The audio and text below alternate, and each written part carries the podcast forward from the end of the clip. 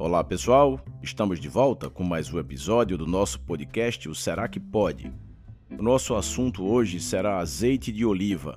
Como a gente pode escolher um bom produto?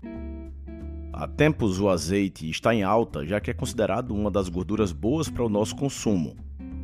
É uma gordura monoinsaturada rica em ômega 9, extraída das azeitonas, com propriedades benéficas para o nosso organismo.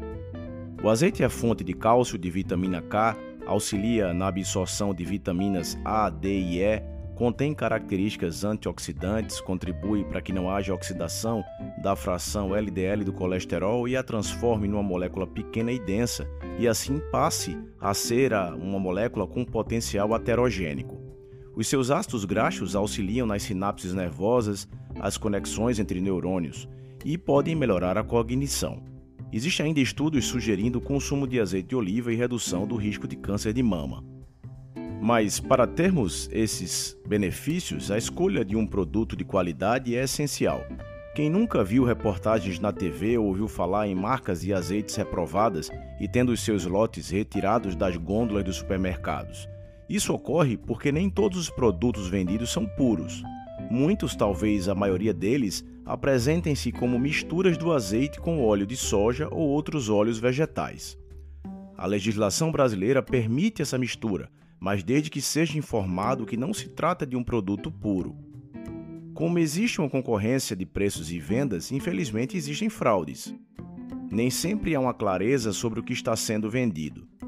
Nesses testes realizados pelos órgãos específicos, até já foi encontrado o que se chama de azeite lampante como parte do produto, um óleo de baixa qualidade e mais barato extraído de azeitonas deterioradas ou fermentadas, inclusive considerado impróprio para o consumo. Com exceção de algumas tentativas no sul e sudeste do país, quase todo o azeite consumido por aqui vem de fora. O Brasil é o segundo maior importador de azeite do mundo, ficando atrás somente dos Estados Unidos. Parte desse azeite já vem pronto, engarrafado, mas a maior parcela vem em grandes galões para serem preparados para a venda aqui. Isso facilita a possibilidade de adulteração do produto ou mesmo alteração na rotulagem, uma rotulagem inadequada. Já fica aí a primeira dica de compra. Prefira os produtos importados que foram engarrafados pelos seus próprios produtores inclusive para evitar o processo de oxidação durante o envio de um local para o outro. Apesar de existirem produtos de vários países, observa uma gama de excelentes opções importadas vindas de Portugal, Espanha e Chile. Busque algum produtor conhecido e que seja 100% azeite. Muitos produtores de vinho também produzem azeite. Busque então alguma referência dentro do que você já consome e dentro do que você confia. Por falar em vinho, o azeite é diferente. Ele não melhora com a idade. Esteja sempre de olho no ano da colheita desse azeite. Caso não esteja especificado no rótulo o ano da colheita, escolha algum produto com a data de expiração da validade mais longe. Esteja de olho também na acidez. De acordo com a legislação da União Europeia, o azeite de oliva, para ser considerado extra virgem, tem que se apresentar uma acidez livre expressa em ácido oleico de até 0,8 grama por 100 gramas, ou seja, de até 0,8%. Quanto menor a acidez, mais qualidade terá o azeite. Prefira produtos em garrafas de vidro escuro, nada de plástico ou metal. A luz prejudica a qualidade do azeite, favorece a oxidação, por isso o vidro escuro é o melhor. Produtos prensados a frio também conseguem preservar mais as suas características naturais. Normalmente, essa informação também vem na rotulagem.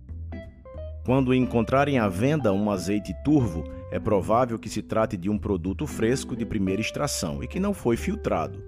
Ele tem um sabor mais marcante, mas ele deve ser consumido em até seis meses após o engarrafamento. Depois de aberto, o azeite deve sempre ser guardado em temperatura constante, longe do calor, e ele deve ser consumido em até três meses. Para encerrar, existe um questionamento comum se o azeite deve ou não ser aquecido. Priorize o uso do azeite na finalização dos pratos, mas saiba que é provável que ele só sofra alterações químicas e venha a perder as suas propriedades quando ele for aquecido por tempos prolongados ou em temperaturas muito elevadas. Entre utilizar o azeite nos seus preparos quentes ou o óleo de cozinha, nem pense em escolher o óleo de cozinha. Então é isso, pessoal. Espero que com essas dicas vocês passem a comprar produtos de ainda mais qualidade e façam uso do azeite da melhor forma possível. Um abraço e até o nosso próximo episódio.